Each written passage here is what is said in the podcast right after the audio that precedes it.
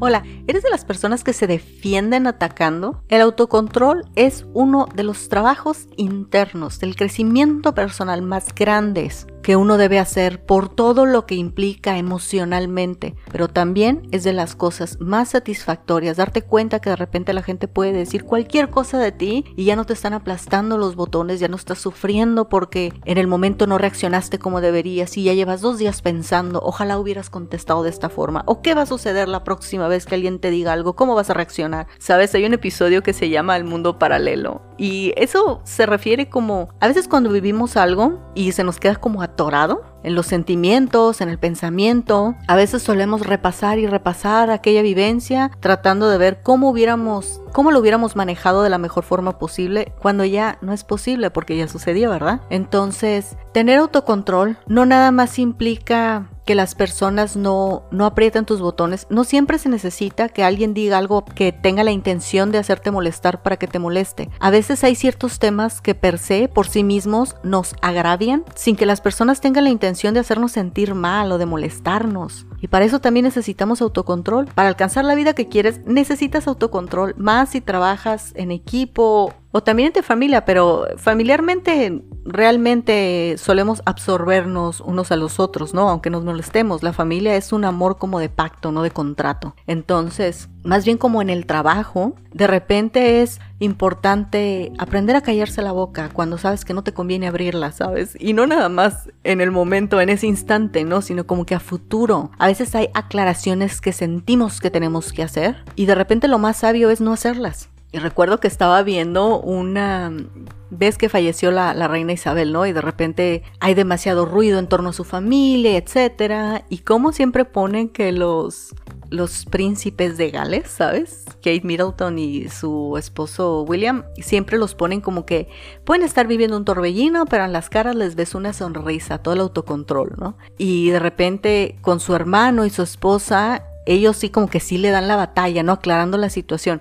Y me acuerdo que, dijo un comentarista, Megan y, su esposo, el príncipe Harry, ellos pudieron haber accesado a unos niveles muy altos de la élite norteamericana, porque ella vive, ¿no? Pero por el simple hecho de haber abierto la boca para decir eh, lo que dijeron y hablar mal de la monarquía, etcétera, esas puertas se les habían cerrado. El simple hecho de, haberle, de haber abierto la boca les cerró oportunidades. Ahorita puede que estén en, en el meollo del problema, ¿no? O que hayan estado en el meollo del problema. Pero a lo mejor en cinco años ese problema ya no va a importar y esas puertas les permanecieron cerradas. Es importante aprender a quedarnos callados. También porque en, en el calor de las situaciones nosotros podemos justificar el hecho de sentir que nos tenemos que defender o aclarar algún punto con el cual nos sentimos agraviados, pero quizás lo más lo más sabio es cerrar la boca, que es de las cosas más difíciles, es cerrar la boca, porque cuando uno siente atacada su identidad, que es de las cosas más valiosas para el ser humano, su autoimagen,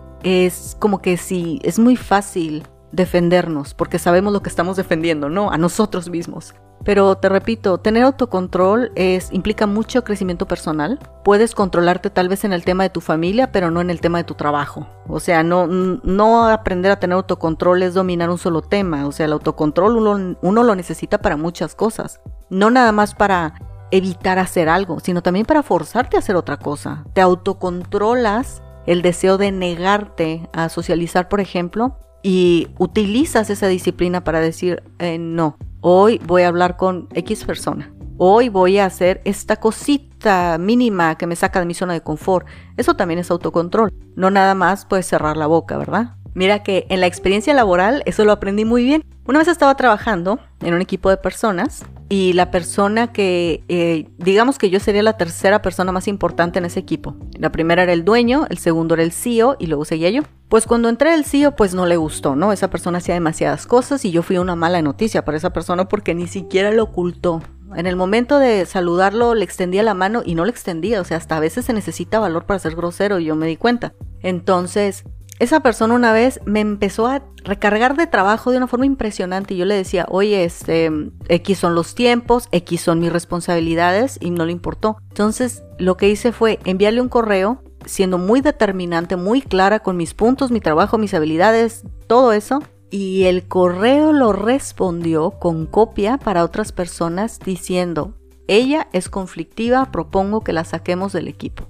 Entendamos que esa persona sí aplastó mis botones, sí me provocó, pero yo respondí. Como decía mi abuelo, las palabras te pertenecen. Cuando salen de tu boca ya eres su esclavo. Así que no, no me sacaron del equipo. La persona decidió irse por sus propios asuntos, pero yo abrí la boca para defenderme. Y eso fue un error. Debí de haber sido más prudente, debí de haber tenido autocontrol. Y eso es algo que me ha quedado bastante marcado cuando trabajo con equipos, cuando trabajo con otras personas, es puedes exponer tu punto de la forma más apropiada y educada posible y cuando se trata de emociones, limítate a, controlarte y a no exponer tus emociones en lugares donde realmente no debe de haber tus emociones, ¿no? Un trabajo no es algo emocional, es algo racional. Entendamos las salvedades de lo que estoy diciendo, ¿no? Entonces, ¿cómo puedes tener autocontrol? ¿Cómo puedes llegar al punto en el que alguien te diga algo y dejes de sentir que te hierve la sangre para defenderte? Primero, un consejo muy sabio que dicen por ahí es que tomes las cosas de quien vienen.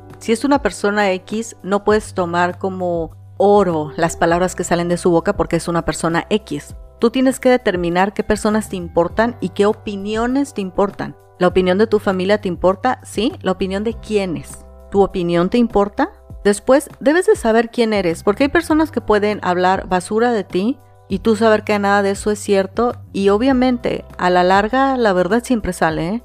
También tienes que escoger tus batallas, no vale la pena estar peleando por cualquier cosa. A veces cuando hay roces muy fuertes o que te sientes agredido o agredida, no hay otra que salir a caminar, hacer un poco de ejercicio. O sea, la ciencia lo comprueba, se necesitan unos 30 segundos o menos para que se te cambie el sistema nervioso y dejes de tener esta necesidad de reaccionar. Y lo siguiente, piensa qué imagen quieres dar. ¿Quieres dar la imagen de una persona que reacciona por cualquier cosa y que al tiempo va perdiendo credibilidad porque con todo se afecta? ¿Quieres tener esta imagen de una persona que, que se sabe controlar y que precisamente porque se sabe controlar emana este grado de, confianza y estabilidad, lo cual te da credibilidad? Tienes que escoger tus batallas. El autocontrol es un proceso de crecimiento nada sencillo. Recuerda, no se trata de que de la noche a la mañana ya te autocontrolas en todos los aspectos. No. Tal vez apréndete a controlar con tu familia o con un miembro de tu familia o nada más en tu trabajo, poco a poco, como todo siempre es poco a poco.